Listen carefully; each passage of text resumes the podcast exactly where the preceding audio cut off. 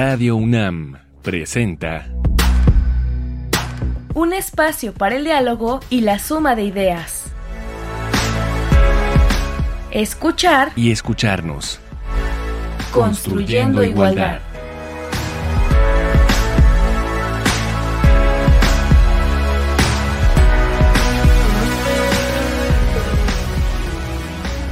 Bienvenidas, bienvenidos, bienvenides. Esto es escuchar y escucharnos. Nos estamos escuchando una semana más. Hoy vamos a hablar acerca de la salud mental. ¿Qué es la salud mental?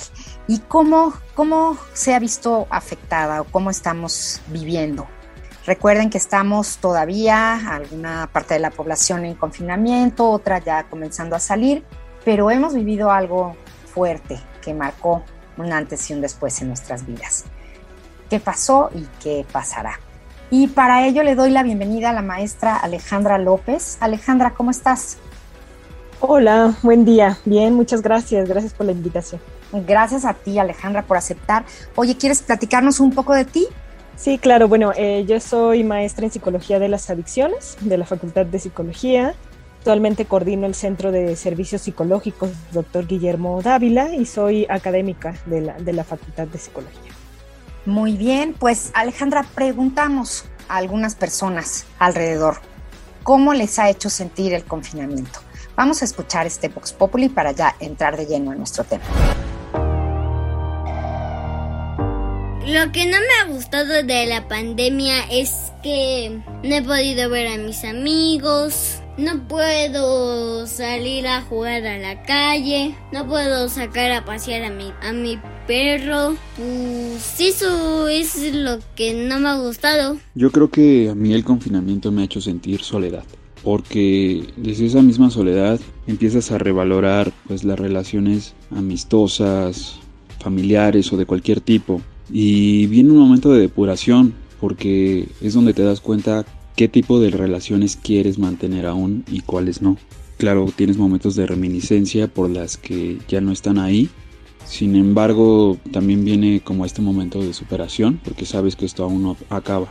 Entonces viene la tan mencionada resiliencia y pues a seguirle. Eso es lo que tienes. ¿Cómo me ha hecho sentir la, el confinamiento? Bueno, entre otras cosas, aburrido, a veces un poco cansado, aunque no se tiene mucha actividad física. La verdad es que el cansancio es una constante en este confinamiento. Además, a veces un poco de desesperación de estar encerrado entre las paredes de la casa, pero finalmente uno entiende que es necesario por el bien de, todos y pues no queda más que aguantar para, para llegar al final del confinamiento y confiar en que todo salga bien, pero sí ha sido un poco complicado soportar el confinamiento. Para mí estar en confinamiento ha sido una de las cosas más difíciles en mi vida. El estar encerrada me hizo sentirme inútil, me hizo sentir que, me estaban robando mi vida. El hecho de tener que trabajar en casa no solamente se duplicó mi carga de trabajo, más bien como que se cuadruplicó He trabajado a horas de la noche, fines de semana, días festivos. No solo es la carga laboral, también es la carga familiar, el hecho de, de hacerme cargo de, de las cuestiones domésticas, la comida, mi hijo, sus clases, estar con él cinco horas diarias pegado a la computadora también ha sido muy estresante, muy difícil, sentir que la gente que quiero se está yendo, que la gente que quiero se enferma, me puso muy mal, terminé con una parálisis facial y es algo que no me ha gustado pues me he sentido un poco más solitario, ya que he perdido contacto con personas que antes frecuentaba casi diario en el ámbito académico y es más incómodo cuando la tensión crece con las personas con las que estás conviviendo diariamente en el confinamiento, sumado al estrés del trabajo que se realiza desde casa, al no tener un espacio para distraerte o despejarte más allá de estas paredes donde nos toca resguardarlos. Hola, pues yo en esta pandemia eh, la verdad es que he aprendido a apreciar más las cosas que tengo alrededor. Claro que ha sido a veces un tanto frustrante ¿eh? no poder ver a todos tus familiares o amigos, convivir como antes o poder viajar como antes. O sea, para empezar, viajar y salir, ¿no? O sea, es como cosas que ya sales, tienes, tienes miedo o el hecho de que se te empiece a acercar las personas o si vayas solo a la calle, que te rocen y todo. O sea, como ese tipo de cosas que, que han ido poniendo una línea entre las personas por miedo a, contagiarnos. Ha sido un tanto frustrante en todo este encierro. Ha sido un poco triste también y yo creo que es lo principal que he vivido, ¿no? O sentir que si vas a salir a la calle o algo así, no, no tienes que nadie te, te, te acerque, ¿no? Es, es vivir con ese miedo.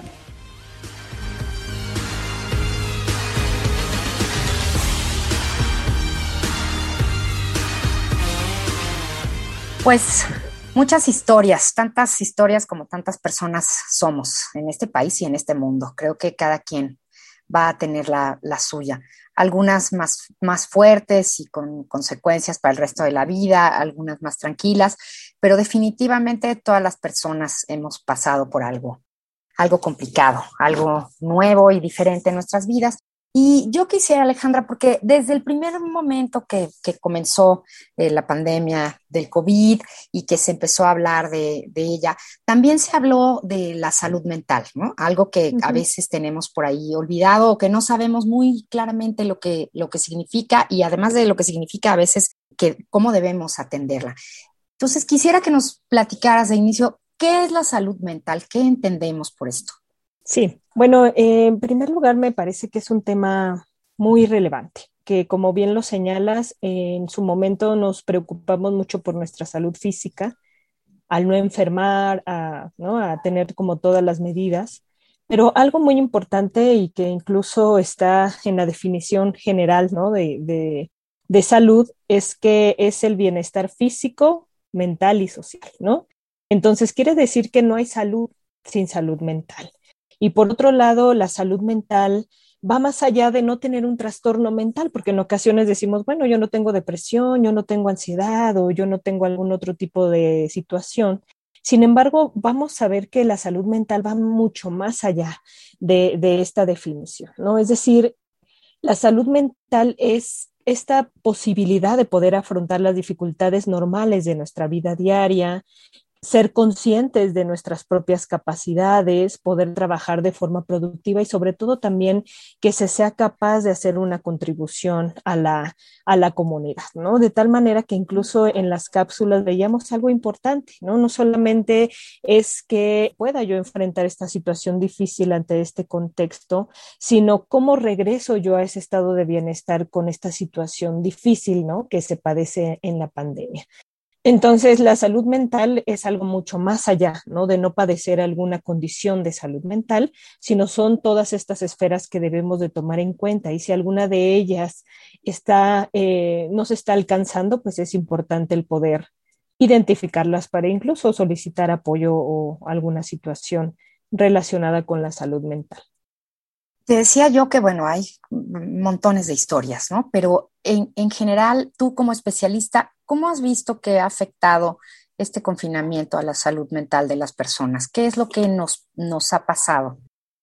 Bueno, yo creo que algo muy importante que, siempre eh, que me lo preguntan y siempre lo, lo reitero, es que algo muy importante es que este miedo, esta preocupación, este, esta sensación de estrés son respuestas normales.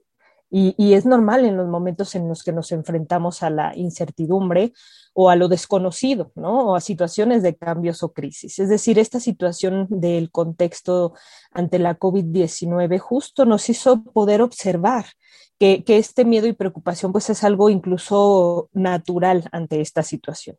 Así que es normal y comprensible pues que en esta situación la gente experimente justamente estos sentimientos, pero eh, también esta situación que se le añade, no solamente a estar eh, en confinamiento, sino también el temor de contraer el virus, pues ya es una situación que se suma ¿no? a este impacto importante de nuestra vida cotidiana y eh, de tal manera que me gustaría partir de eso, ¿no? Estas reacciones pueden ser totalmente naturales, totalmente esperadas ante la situación que estamos viviendo, del cambio de nuestras rutinas, del miedo a enfermar, etcétera. Pero algo muy importante es que, pues, evidentemente nuestras rutinas cambiaron a tal grado que pues incluso, ¿no? Este, pues este distanciamiento físico, el trabajo desde el hogar, el desempleo temporal, la educación de los niños en el hogar, incluso la falta de contacto físico con nuestros seres queridos y amigos, ¿no? Pues es importante, ¿no? De tal manera que pues van a contribuir mucho a nuestra salud mental y no es para menos que, que se presenten estas condiciones. Este es el, el momento de nuestra propuesta musical. Eh, Alejandra, cada semana, según el tema, elegimos una canción que nos hable un poco al respecto. Y esta vez elegimos una canción que se llama Bali y la cantante es Simona. Simona es una mujer muy joven, es una mujer argentina de 25 años que se fue a, vivir a Barcelona y desde ahí está explorando sonidos y sensaciones fuera de los estereotipos y prejuicios musicales. Y ella habla muchísimo sobre las emociones, los afectos y la búsqueda del el bienestar. Por eso elegimos Bali. Te invito, invito a, nuestras, a nuestros radioescuchas a que la escuchemos. Claro.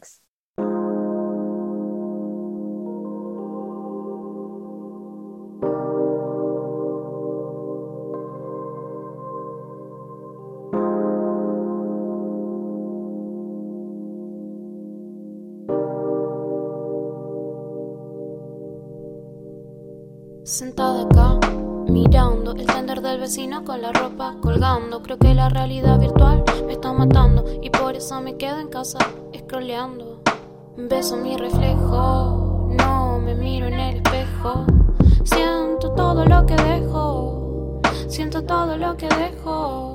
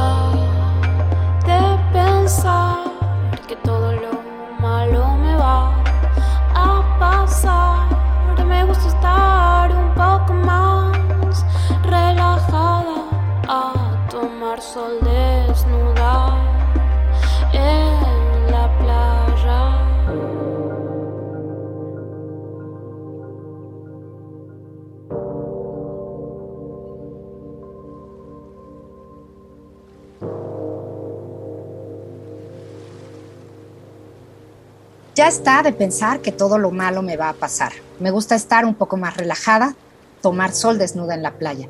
A veces sueño que vivo en Bali, que salgo con mi perro a correr por ahí, que todo lo que vivo lo vivo en carne, que nada me da miedo y por eso todo lo vale. Y creo que así hemos soñado muchas veces en estos últimos meses que estamos en Bali, todas y todos. Y pues ese es el, deseo, cada quien buscó ¿no? su lugar particular, su paraíso particular para escaparse en algún momento. Esta es la propuesta de Simona. Vale.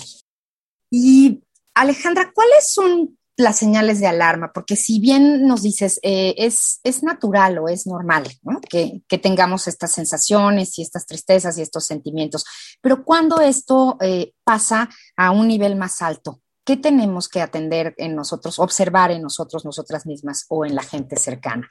Sí, sí, yo creo que partir de, esta validez a nuestras emociones es algo muy importante, ¿no? Saber y validarnos, ¿no? Decir, es válido que me sienta triste, es válido que me sienta con ansiedad, es válido. Sin embargo, tú dices algo muy importante en el sentido de que también es importante, en primer lugar, quitar un estigma, quitar el estigma que todavía hay hacia la salud mental, ¿no? Es decir, ese sería para mí un primer punto, saber que cuidar nuestra salud mental, incluso acudir a un servicio médico, psiquiátrico o psicológico, no quiere decir estar loco, sino más bien es una situación que estoy atendiendo, así como si me diera fiebre o me diera alguna otra situación. Entonces, algo muy importante es identificar cuando ya nos cuesta trabajo regresar a este estado de bienestar. Es decir, durante el día podemos nosotros atravesar justamente por una situación de estrés, de estrés moderada por todas las actividades que tenemos que hacer en casa, por el propio miedo, por las propias situaciones. Si tenemos que cuidar a algún familiar con la enfermedad o con alguna otra enfermedad, pero si en algún momento eso nos permite regresar a ese estado de bienestar, podríamos decir que todavía podemos estar manejando esas emociones. Sin embargo, si constantemente estamos alerta, constantemente estamos preocupados, nos cuesta trabajo dormir y algo muy importante, es decir, dejamos de hacer las actividades debido a esa situación, es decir, debido a sentirnos muy tristes o debido a sentirnos con mucha ansiedad, o ya estamos incrementando el consumo de alcohol o de tabaco, o incluso estamos consumiendo otras sustancias, o incluso llegan a presentarse pensamientos o ideas de hacerse daño, son situaciones donde es importante poner ese foco porque la emoción ya no está resultando ser natural, sino ya está afectando a nuestra vida diaria, ¿no? Si bien eh, la salud mental y las condiciones de salud mental no generan la muerte, pero algo muy importante que debemos de ponernos a pensar es que sí son incapacitantes. Entonces, bien leía la, vez pasada, ¿no? Eh, una fiebre, ¿no? A veces no nos deja salir, pero también el tener una situación, por ejemplo, de ansiedad o de estrés también no nos permite salir o no nos permite levantarnos de la cama, ¿no? Entonces yo pondría esas dos cuando es constantemente la condición, la tristeza, la ansiedad o cualquier otra situación, y por otro lado que ya está afectando a nuestra vida cotidiana. Oye, Alejandra, y en, en esta en estos tiempos, en, tu experiencia y en tu trabajo, ¿hay alguna diferencia? ¿Hay quienes piden más esta ayuda y se acercan a los servicios? ¿Hay quien se ve más renuente? ¿Qué, has notado tú? Bueno, en la estrategia que nosotros estamos llevando justamente con la Secretaría de Salud y el Instituto Nacional de Psiquiatría, Evidentemente, quienes más están pidiendo el apoyo, por ejemplo, es población abierta. Esta eh, estrategia está ofrecida también a comunidad UNAM y comunidad UNAM, por ejemplo, es menor a población abierta, ¿no? La mayoría de los que piden eh, atención generalmente son mujeres también, eh, aunque también hay hombres. Sin embargo, en mayor porcentaje son las mujeres las que están recibiendo apoyo un poco por eh, las características de la estrategia, pues también personas adultas son las que ahorita tenemos de mayor cantidad, pero también los padres o cuidadores llevan o piden o solicitan apoyo para sus adolescentes o incluso para los niños. Y justamente sobre, sobre esta este trabajo tuyo y esta iniciativa es que tenemos a continuación en nuestra sugerencia del día la información. ¿Te parece si la escuchamos y, comentamos después de esto? Viene ahí la información de esto que tú nos mencionas. Sí, gracias. La salud mental debe tomarse en cuenta para nuestro mejor desempeño. Esta se refiere al equilibrio y bienestar físico, social y emocional en las personas, y durante la pandemia de COVID-19 se ha visto mermada o intrincada. Por eso, la Universidad Nacional Autónoma de México ha puesto a disposición de la comunidad universitaria y no universitaria al Departamento de Psiquiatría y Salud Mental, vinculada con la Facultad de Medicina, para atender cualquier malestar emocional causado por el confinamiento. Teclea en tu buscador psiquiatría.facmed.unam.mx. En la página encontrarás un folleto para ingresar a la clínica, así como también grupos de apoyo y talleres tales como ¿Qué es vivir con el estrés? Vivir con el miedo, aprendo a comunicarme contigo, manejo de la frustración, mindfulness en casa, entre otros. Todos pensados para mejorar tu bienestar emocional y convivencia en el hogar. También aquí encontrarás a La Clínica de Género, que se puso en marcha a partir del protocolo para atención en casos de violencia de género en 2016. La clínica brinda una atención integral y multidisciplinaria con profesionales de la salud como trabajadores sociales, médicos, psiquiatras, psicólogos y enfermeros. Para recibir atención puedes buscar la Clínica de Salud Mental, también de la Facultad de Medicina, y realizar una valoración en línea para así solicitar una cita. Teclea sistemasif.facmed.unam.mx o Clínica de Salud Mental UNAM, porque el bienestar emocional es una necesidad para todas y todos.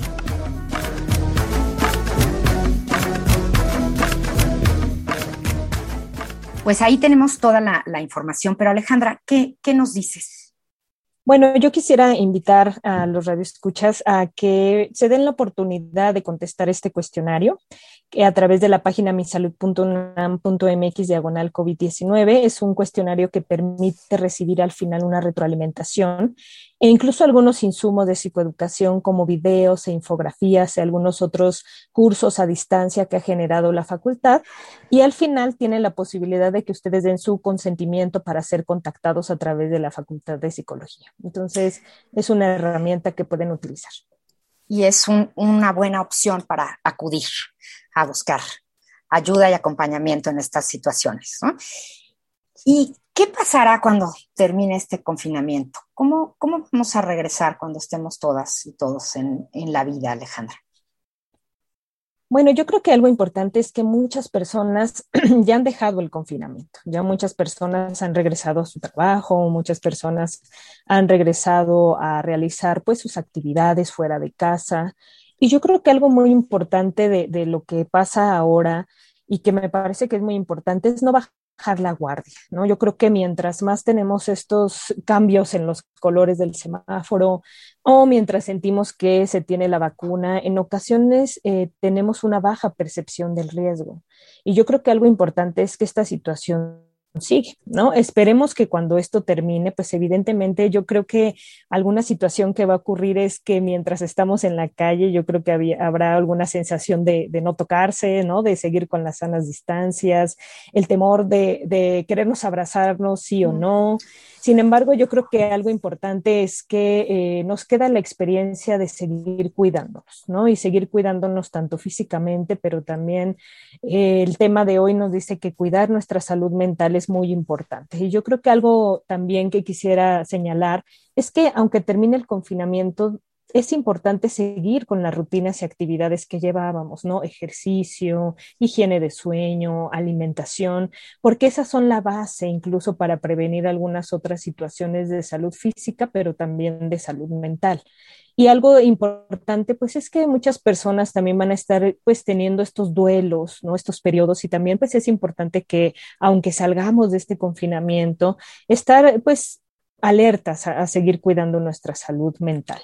Pero seguramente en algún momento ya podríamos abrazarnos y yo creo que algo muy importante también es tener esta visión esperanzadora hacia el futuro, ¿no? Saber que en algún momento va a pasar esta situación, que nos vamos a enfrentar a una nueva realidad, sin embargo, más fortalecidos, ¿no? Yo creo que vale la pena dar esa visión positiva hacia el futuro y este y pues nos tendremos que adaptar ahora a unas nuevas situaciones como lo hemos hecho ahora adaptados eh, pues dentro de casa o dentro de nuestros cuartos, etcétera, ¿no? Donde nos encontramos. Entonces, yo creo que vale mucho la pena tener una visión esperanzadora cuando salgamos y adaptarnos a los nuevos requerimientos que nos va a solicitar después del confinamiento.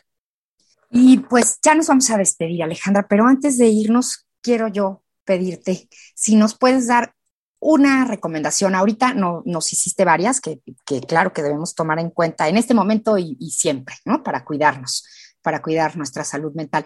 Pero algo, algo que tú consideres importante, un pensamiento diario para la mañana, no importa si estamos dentro de la casa o si ya estamos saliendo, ¿qué nos recomendarías tú para enfrentar el día y para ayudar a nuestra salud mental? Bueno, yo les recomendaría, eh, en primer lugar, validen, validen sus emociones, ¿no? Sepan que son naturales, sin embargo, estén atentos a si esa situación cambia para pedir ayuda. En segundo lugar, les diría que recuerden que no hay salud sin salud mental y por lo tanto eh, es válido también pedir apoyo y eso no significa estar locos ni tener ninguna otra situación. Seguir nuestras rutinas. Yo creo que algo importante es continuar con nuestras rutinas de forma habitual algo importante también es seguir informados, pero sobre todo con la información de la evidencia científica que nos ayuda incluso a tener nuevas acciones o quitar algunas, ¿no? Que a veces nos causan miedo y que quizá ya no necesariamente son esa situación. También les, el contacto social es importante. Recuerden que confinamiento no es igual a aislamiento, ¿no? De tal manera que, pues a través de nuestros dispositivos o internet podemos seguir en contacto.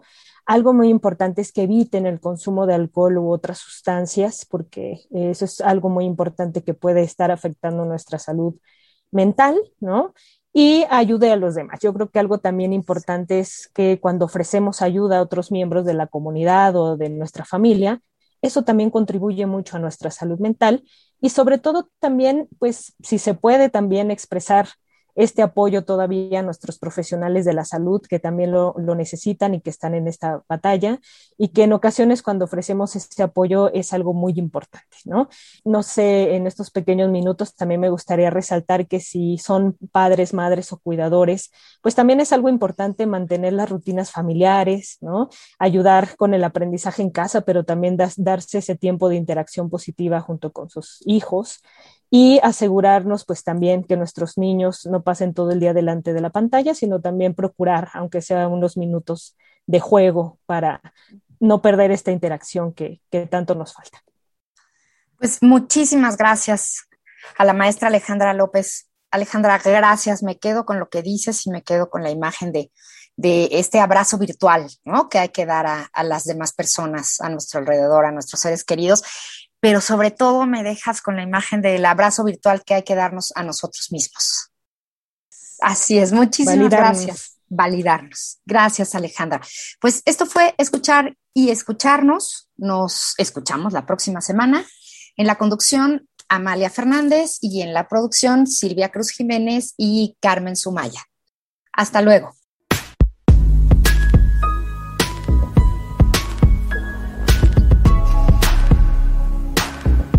Radio UNAM presentó Escuchar y escucharnos. Construyendo igualdad. Para entendernos. Todos. Todas. Y todes.